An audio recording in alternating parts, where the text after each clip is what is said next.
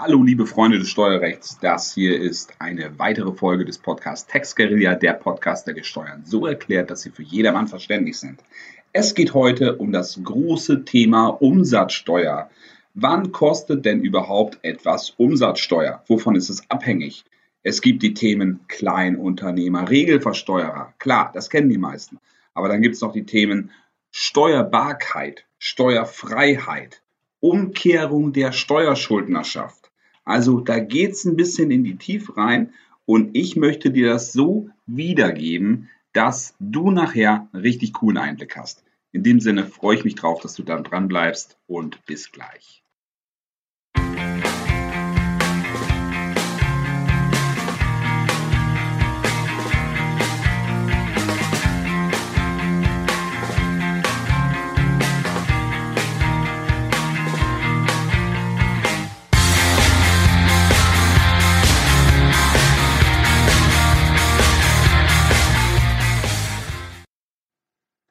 Umsatzsteuer ist das Thema und warum mache ich diese Podcast-Folge? Ich werde häufig gefragt, muss ich Steuern zahlen? Und diese Frage ist natürlich äh, das Öffnen der Büchse der Pandora, um es jetzt mal mythologisch darzustellen. Also, das bedeutet, wenn du mich sowas fragst, dann könnte ich den ganzen Tag darüber sprechen. Willst du natürlich nicht. Also die Frage ist, um welche Steuer geht es dir? Geht es dir um Einkommensteuer? Geht es dir um Erbschaftssteuer? Oder geht es dir um Kfz-Steuer oder geht es dir vielleicht um Umsatzsteuer? Und den Unternehmer an sich, wenn der mich sowas fragt, den geht es in erster Linie um Einkommensteuer, Gewerbesteuer und Umsatzsteuer. Und hier muss man schon sehen, die Gewerbesteuer, äh, die, die Einkommensteuer, die betrifft dich als Person, dein ganzes persönliches Umfeld, zielt auf dich als Person ab, was du verdienst. Ähm, die Gewerbesteuer geht auf dein Business, solches. Und wenn du mehrere geschäftliche Unternehmungen hast, dann hast du auch mehrere Subjekte von Gewerbesteuer. Und die Umsatzsteuer, die geht immer auf den einzelnen Umsatz. Das heißt nicht auf alle Umsätze als Ganze, sondern jeder einzelne Umsatz oder jede einzelne mh, hm, Leistung und Gegenleistung wird für sich betrachtet. Also ja, möglich ist es. Kommt drauf an, was du tust. Und als Umsatzsteuer, äh, äh, als Unternehmer bist du oft in diesem Punkt ähm, Umsatzsteuer, ja, ähm, bist du oft ähm, derjenige, der sie zahlen muss. Das bedeutet aber nicht, dass dich eine Mehrbelastung trifft. Also, ähm, die Umsatzsteuer ist eine Steuer, die im Endeffekt den Endverbraucher trifft nicht den Unternehmer in der Kette dazwischen. Das bedeutet, du als Unternehmer schreibst eine Rechnung, schreibst du den Nettowert, schreibst die, schreibst die Steuer obendrauf. Du rechnest immer mit dem Nettowert ab. Also das, was, ähm, was dein eigener Verdienst ist, was bei dir hängen bleiben soll, das ist netto. Die Umsatzsteuer kommt immer obendrauf.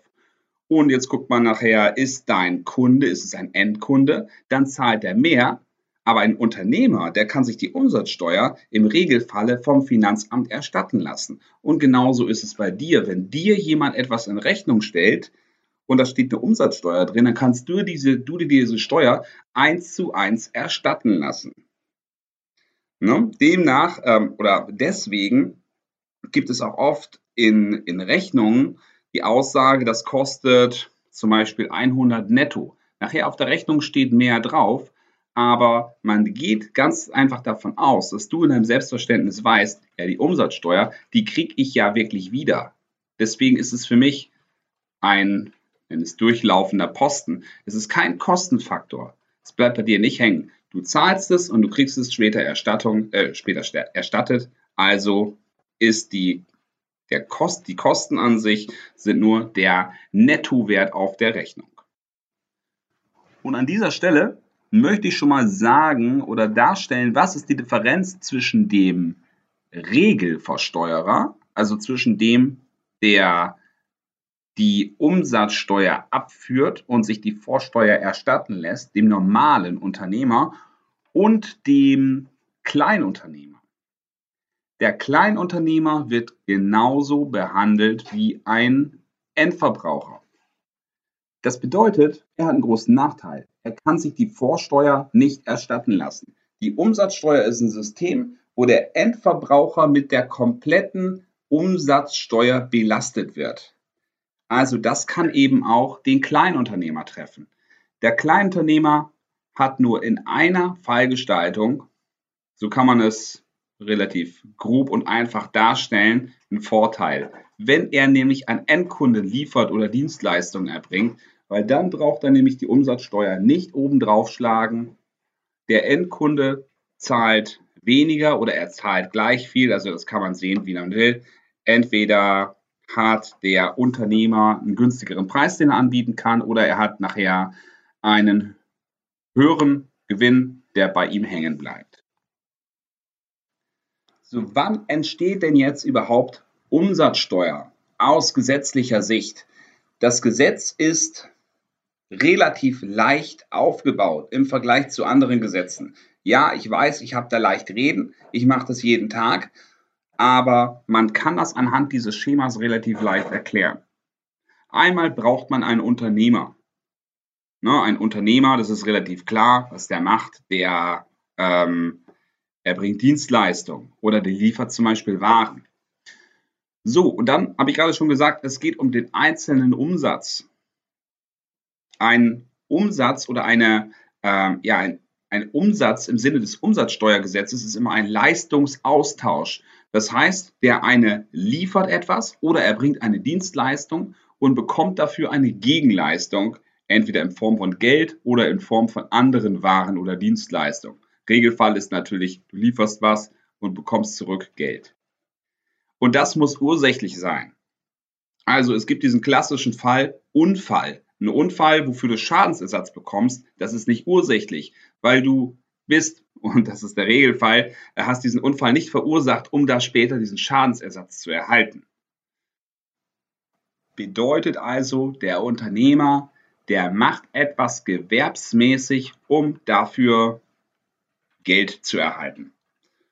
Und das, jeder einzelne Fall ist ein einzelner Umsatz. Also wenn es jetzt einen Unternehmer gibt und der hat eine Leistung erbracht gegen eine Gegenleistung, dann guckt man auf den Ort der Leistung. Also erstmal hat man definiert, ist es eine Lieferung, also eine Warenlieferung in, ersten, in, in erster Linie, oder ist es eine sonstige Leistung, Dienstleistung meistens. Und dann guckt man, wo ist der Ort der Leistung. Und da gibt es diverse Vorschriften. Normalerweise bei einer Lieferung ist dort, wo der Ort beginnt. Wenn das äh, mit dem Ausland zu tun hängt, sieht das Ganze ein bisschen anders aus. Bei der sonstigen Leistung, also bei der Dienstleistung, kommt es immer darauf an, was ist es für eine? Ist es eine B2B-Leistung oder ist es eine B2C-Leistung? Endkunde oder gewerblicher Kunde?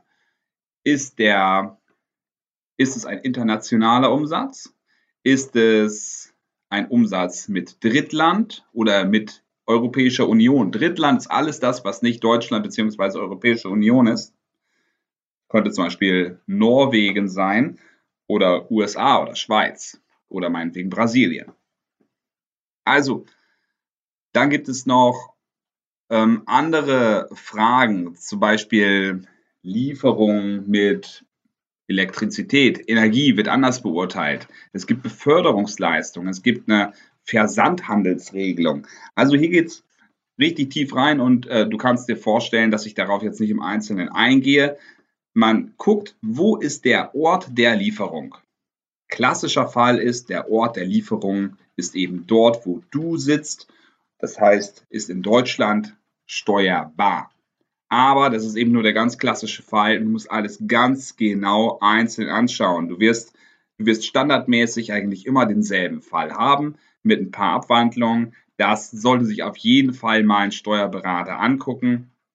Oder aber eben, du hast natürlich ähm, jemand, wo du deinen Sachverhalt als, äh, wo, du, wo du diese Blaupause nutzen kannst und genau weißt, bei meinem Kumpel ist es so, also ist es bei mir ganz genauso, weil ich ganz genau dasselbe mache wie er.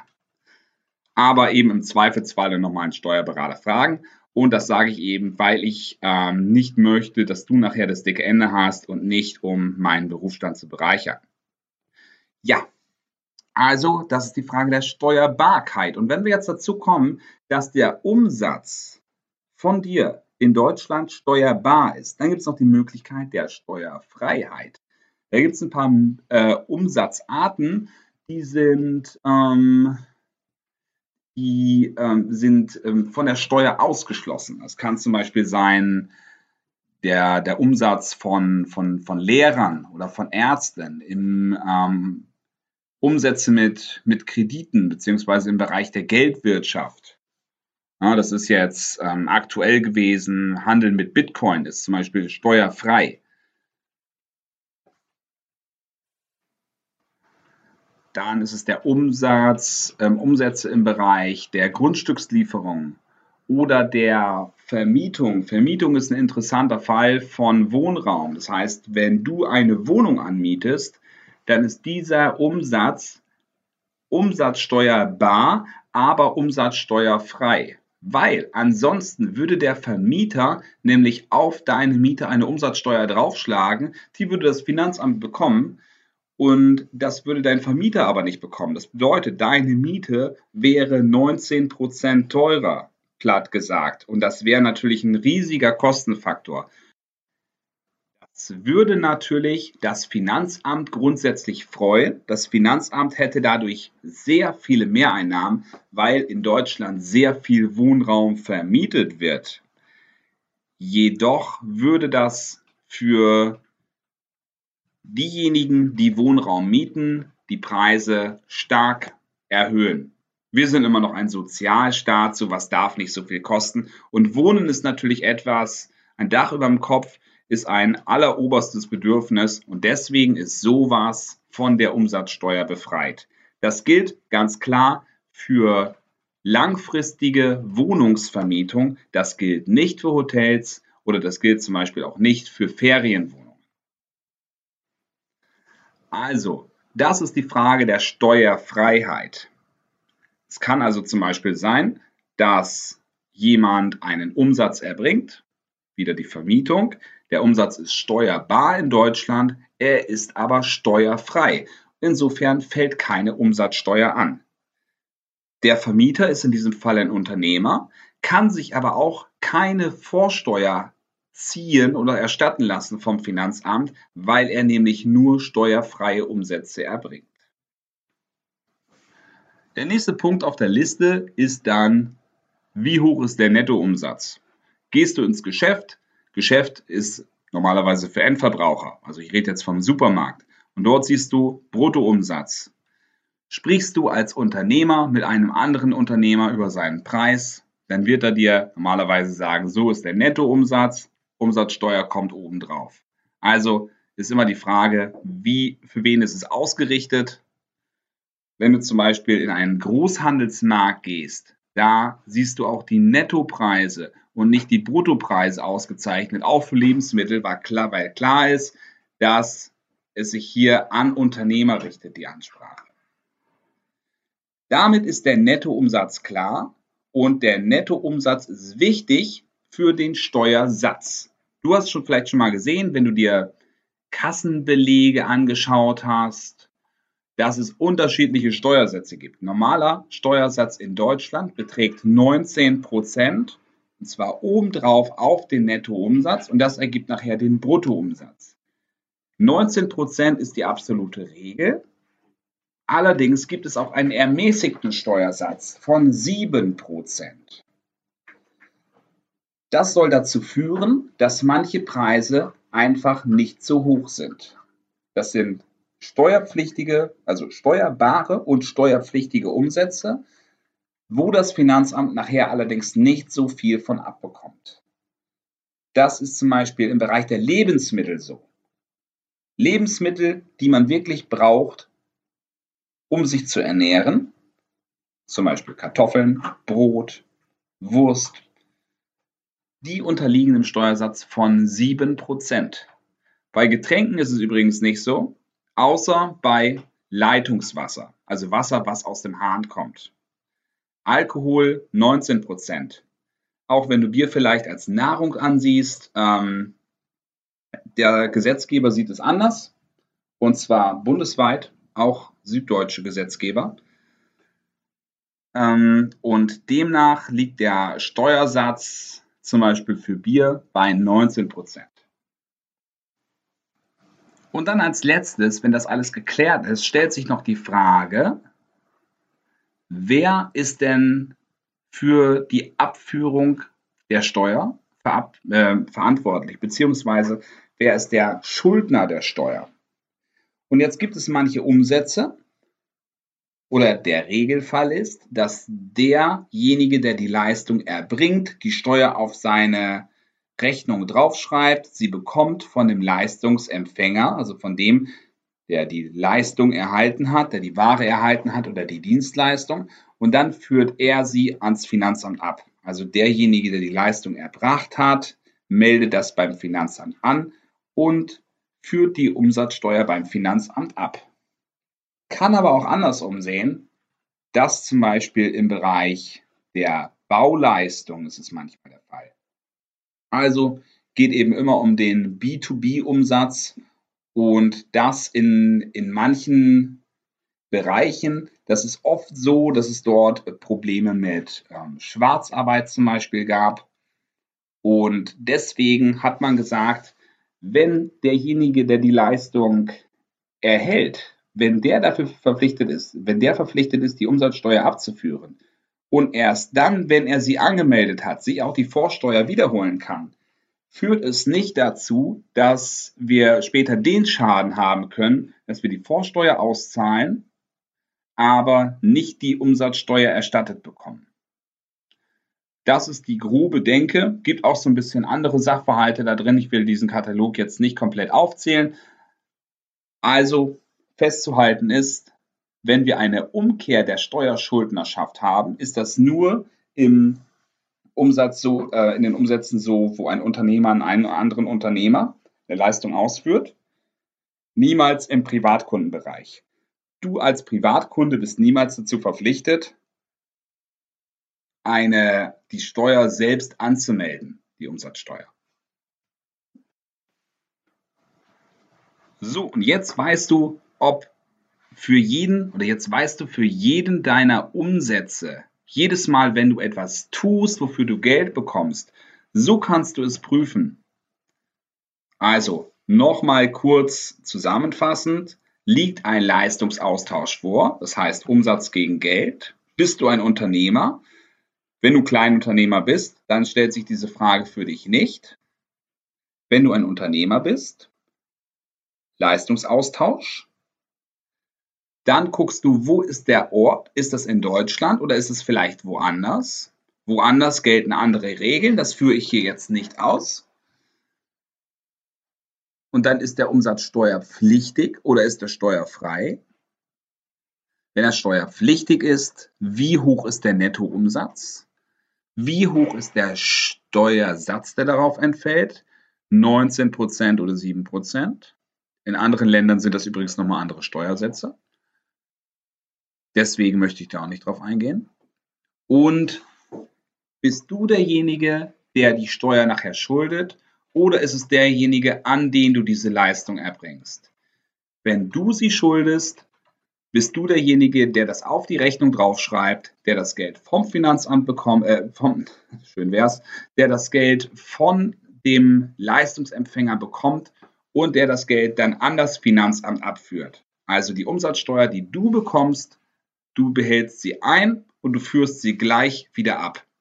In dem Sinne auch ganz wichtig, niemals das Geld ausgeben, was du an Umsatzsteuer bekommen hast von deinen Kunden, weil es ist nämlich nur für das Finanzamt bestimmt.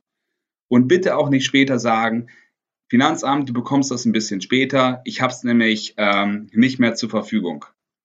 Ganz wichtig an dieser Stelle, du hast das nur für das Finanzamt verwahrt und deswegen ist das Finanzamt bei der Umsatzsteuer unnachgiebig. Und an dieser Stelle möchte ich nochmal sagen, das gilt natürlich für deine Eingangsumsätze ganz genauso. Gerade haben wir immer über die Ausgangsumsätze gesprochen. Das heißt, wenn du etwas gemacht und an deinen Kunden berechnet hast, wenn dir jemand etwas berechnet, ist das ganz genau so. Also diese Umsatzsteuer, die da drin steht, die in Rechnung gestellt wurde.